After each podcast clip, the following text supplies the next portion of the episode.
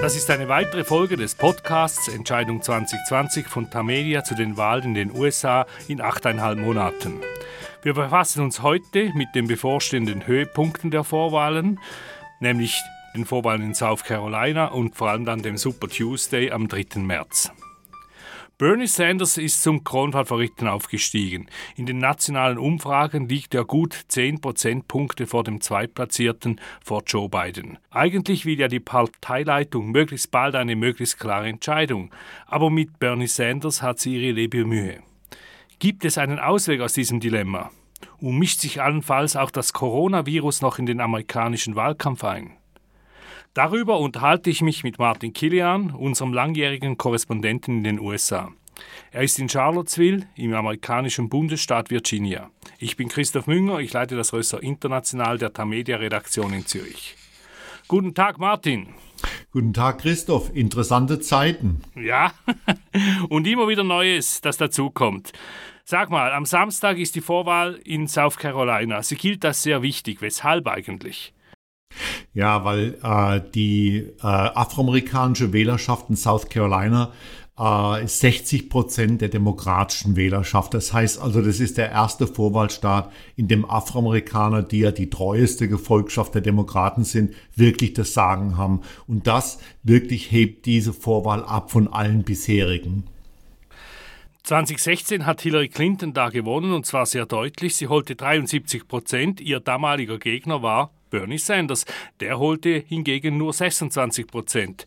Erwartest du, dass er dieses Mal ein besseres Resultat einfährt? Nicht wirklich, aber wenn er wirklich 26 äh, Prozent holen sollte, wie vor vier Jahren, dann könnte er sogar der Gewinner sein, weil denkt dran, dass das Feld der Demokraten diesmal sehr, sehr zersplittert ist und selbst wenn also Sanders 26, 27, 25 Prozent bekäme, dann wäre er entweder Sieger oder Zweiter. Das heißt, er braucht sich wirklich gar nicht zu sehr zu verbessern im Vergleich zu vor vier Jahren, weil das Feld eben so zersplittert ist. Vor zwölf Jahren bereits, ja, ist das her, 208 gewann hier auch Barack Obama. Sein später Vize war eben dieser Joe Biden und er gilt äh, als sehr beliebt bei den Afroamerikanern. Ist das tatsächlich so? Das ist tatsächlich so und ich glaube, das kommt auch immer noch daher, dass er ein treuer Vize für Obama war und Obama ist immer noch eine Lichtgestalt für Afroamerikaner, ist ja auch klar der erste afroamerikanische Präsident der Vereinigten Staaten und Biden hat immer wieder rausgekehrt, wie treu er Obama ergeben war, wie gut er mit Obama zusammenarbeitet. Also Bidens Wahlkampf war immer darauf abgestellt, Obama hier, Obama dort. Ich war der Mann, der neben Obama die Arbeit gemacht hat und deshalb äh, halten ihm auch Afroamerikaner die Treue. Ob das nun am Samstag wirklich so rauskommt, ist eine andere Frage. Aber bisher jedenfalls liegt Biden bei Afroamerikanern laut den Umfragen sehr gut. Ja, er liegt ja ziemlich im Rückstand nach den Pleiten in Iowa und New Hampshire. Was passiert, wenn er nun erneut nicht gewinnt und das in einem mutmaßlichen Heimspiel? wenn er nicht gewinnt und kommt als Zweiter rein, dann kann er sich weiter schleppen in den äh, Super Dienstag äh, drei Tage später. Wenn er auf dem dritten oder vierten Platz landen würde, das wäre eine Katastrophe. Aber das Problem für Biden ist ja auch, dass er kein Geld hat. Wir haben jetzt am nächsten Dienstag äh, diese äh, Superserie von 16 Wahlen in Staaten und amerikanischen Territorien und Joe Biden hat kein Geld. Und das wird ihm natürlich auf jeden Fall Schaden bringen.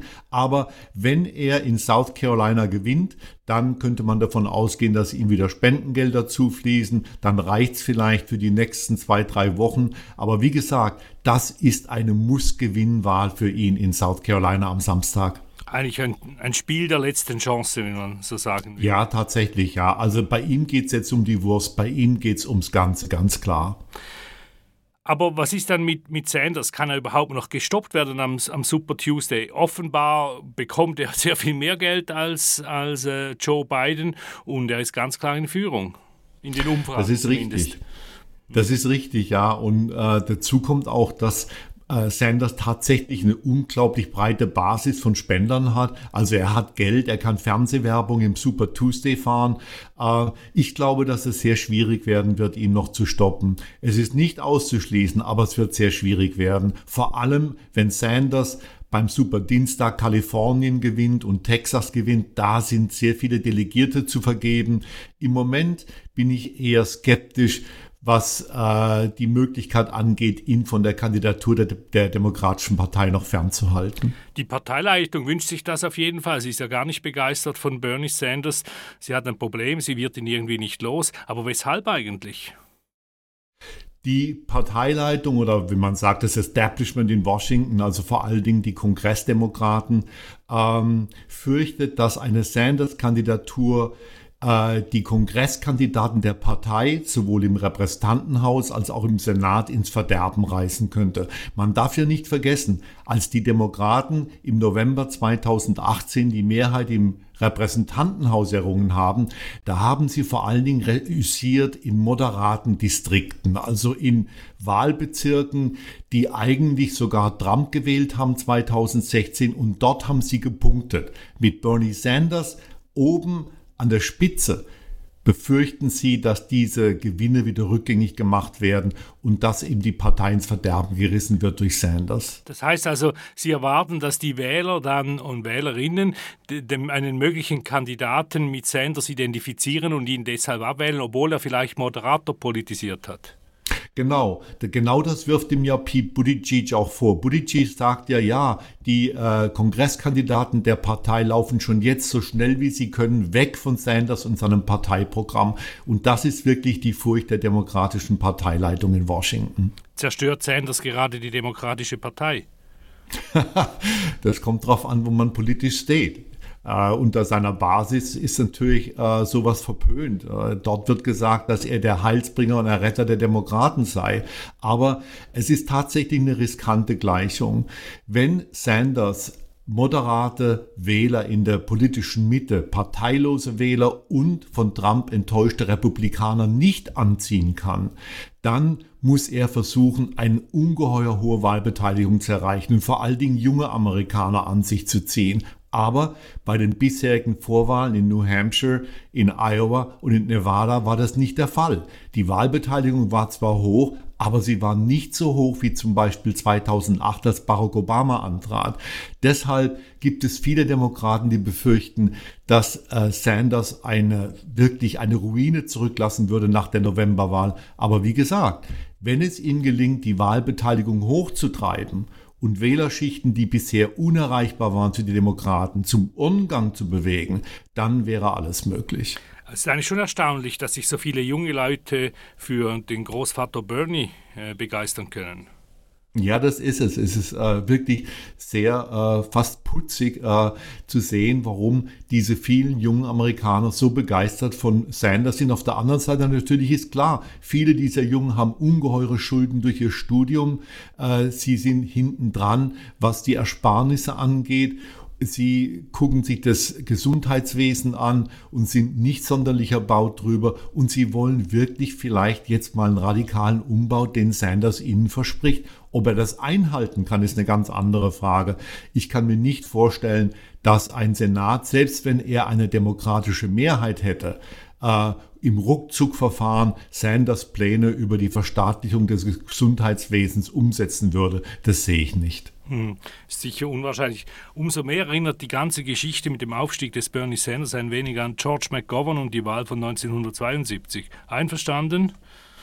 Ja, zum Teil, Christoph. Äh, ja, sicherlich, was passieren könnte, ist also eine große Niederlage für Sanders. Damals, 1972, hat George McGovern, ein Linker und ein erbitterter Gegner des Vietnamkriegs, von 50 Bundesstaaten 49 gegen Richard Nixon verloren. Und das war ein Trauma in der Partei. Aber man muss sagen, dass selbst im Vergleich zur Demokratischen Partei 2020 waren die Demokraten 1972 noch mehr zerstritten.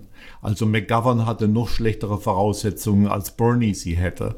Trotzdem, der Vergleich wird bemüht, genau wie der Vergleich von Bernie mit dem britischen Labour-Politiker Jeremy Corbyn. Mhm.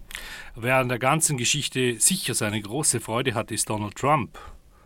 Ja, das glaube ich auch. Also ich bin mir sicher, er sagt ja immer, er würde sich die Debatten nicht angucken. Das glaube ich nicht. Ich glaube, er guckt sich die Debatten an und nach der Vorstellung äh, bei den letzten Debatten wird er sich schon gesagt haben, äh, gut, das sieht für mich nicht schlecht aus.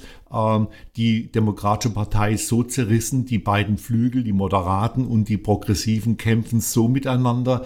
Äh, und ich muss auch ehrlich sagen, was mich am meisten verstört, ist äh, die Möglichkeit, dass viele der jungen Sanders-Anhänger überhaupt nicht zur Wahl gehen oder die Wahl also aussitzen, falls ihr Mann nicht Kandidat wird. Das war 2016 übrigens auch so. Man schätzte im Nachhinein, dass rund 10 Prozent der Sanders-Anhänger äh, für Trump gewählt haben, weil ihr Mann eben nicht der Kandidat der Demokratischen Partei wurde. Jetzt wünschen sich ja die Demokraten eigentlich, dass sich ein Kandidat durchsetzt, irgendwie nach dem Super Tuesday oder vielleicht noch ein bisschen später. Aber es ist ja nicht ausgeschlossen, dass sich niemand durchsetzt, vor allem wenn, falls sich die moderaten Kräfte jetzt einigen könnten, sagen wir auf Bloomberg oder auf Biden oder Buttigieg oder wen, oder wen auch immer. Und dann droht äh, eine sogenannte Brokered Convention. Das heißt, der Parteitag müsste dann entscheiden, der ist ja Mitte Juli in Milwaukee, äh, wer nun Kandidat oder Kandidatin wird. Äh, was würde das genau bedeuten für die Demokratische Partei respektive für den Präsidentschaftswahlkampf? Das wäre die absolute Katastrophe. Stell dir mal vor, Christoph, du hast also die Parteispitze, die Delegierten versammelt in Milwaukee und dort bricht dann der offene Krieg aus darüber, wer der Kandidat der Partei wird. Wenn Bernie Sanders nicht die erforderliche Mehrheit hat bei den delegierten Stimmen, wird es extrem schwierig werden. Äh, was dann passiert, mag man sich gar nicht ausmalen. Aber ich bin überzeugt, wenn es zu einer sogenannten Brokered Convention in Milwaukee Ende Juli kommt, dass die Wahlchancen, die Wahlchancen von Donald Trump dann erheblich ansteigen werden. Mhm. Deshalb hat ja Thomas Friedman, der bekannte Kolumnist der New York Times, empfohlen, dass die Demokraten ein Team of Rivals aufstellen sollten, also einen Moderaten und einen Progressiven äh, zusammen aufs Ticket, einer als Vize, der andere als Präsident. Wer könnte das sein und findest du, das wäre eine gute Idee? Ja, ich meine, äh, das ist natürlich ein schöner Traum. Man kann auch beten, dass sich das alles auflöst äh, zugunsten Demo eines demokratischen Kandidaten, der dann im Herbst wirklich Donald Trump besiegen kann. Das, die Idee von Thomas Friedman ist nicht schlecht, aber sie umzusetzen ist fast unmöglich. Man sieht es ja jetzt schon. Warum bleiben Kandidaten wie Amy Klobuchar oder Tom Steyer in diesem Rennen, obwohl sie wirklich keine Chance mehr auf die Kandidatur haben. Das zersplittert Weshalb? eben das. Hast du eine Antwort? Hast du eine Antwort? Weshalb bleiben die dabei? Ist das Starrsinn oder fehlendes politisches Kalkül oder? Äh, ich würde mal sagen, dass es zum Teil Eitelkeit ist. Mhm. zum ja, anderen würde ja. ich ja, zum anderen würde ich sagen, dass sie vielleicht die minimale Hoffnung haben, dass es eben tatsächlich in Milwaukee im Juli eine Brokered Convention gibt und dass sich die Delegierten äh, plötzlich für sie entscheiden. Ähm, aber ich finde, dass das eigentlich nicht rechtfertigt, dass äh, die weiter hinten liegenden noch im Rennen drin sind. Wenn nach dem Super Tuesday das Feld der Kandidaten sich nicht lichtet, dann sehe ich absolut keine Möglichkeit mehr, Bernie Sanders zu stoppen. Und vielleicht sollte man das auch erst gar nicht versuchen. Vielleicht ist Sanders der Mann, der diese Partei diesen Herbst und diesen Wahlkampf führen sollte. Ja, dann kann man ja sagen, see you in four years. Aber sag, sag, äh, hier in Europa ist derzeit äh, ein anderes Thema dominant, das Coronavirus, das sich immer weiter ausbreitet, auch in der Schweiz angekommen ist. Wie könnte sich die Krankheit auf die Präsidentschaftswahl auswirken, falls sie sich auch in den USA äh, wirklich ausbreiten würde? Tja, das ist die große unbekannte Komponente. Donald Trump äh, führt ja immer die Wirtschaft vor. Äh, er ist furchtbar stolz auf die Konjunkturlage, auf, die, auf den Aktienmarkt und so weiter. Wenn nun durch den Coronavirus die Wirtschaftslage hier einbrechen würde und die Wirtschaftsleistung abnimmt, die Arbeitslosen Zahlen hochgehen, der Aktienmarkt weiter nach unten trudelt, dann wäre er eines seiner stärksten Argumente für die Wiederwahl beraubt. Das könnte wirklich alles in äh, Bewegung setzen und es ist deshalb auch nicht weiter verwunderlich, dass Donald Trump äh, dem Vernehmen nach extrem nervös ist über die Entwicklung an der Front des Coronavirus. Ist das Coronavirus also ein Demokrat oder eine Demokratin? so krass würde ich es nicht sagen, aber, aber äh, ich, würde schon, ich würde schon mutmaßen, dass ein, eine Pandemie kein gutes Ding für Donald Trump sein wird. Vor allen Dingen, weil er ja vorgeschlagen hat in seinem Haushaltsentwurf, dass man die Zuschüsse für die öffentliche Gesundheit kürzt, dass also auch im Center for Disease Control in Atlanta weniger Gelder angefordert werden sollten. Das wird man ihm dann um die Ohren hauen, wenn es tatsächlich zu einem Ausbruch in den USA kommen sollte. Wir werden sehen. Martin, ganz herzlichen Dank. Wir haben wieder viel miteinander besprochen, aber sind noch lange nicht fertig. Bis zum nächsten Mal. Bye bye. Das war eine weitere Folge von Entscheidung 2020, dem Tamedia Podcast zu den Wahlen in den USA. Besten Dank für Ihre Aufmerksamkeit. Nachhören kann man diesen Podcast auf den Websites von Tagesanzeiger, Batz, der Bund, Berner Zeitung und allen anderen Tamedia Zeitungen. Am Mikrofon in Charlottesville, Virginia, war Martin Kilian. Hier in Zürich Christoph Münger. Bis zum nächsten Mal. Here are soon.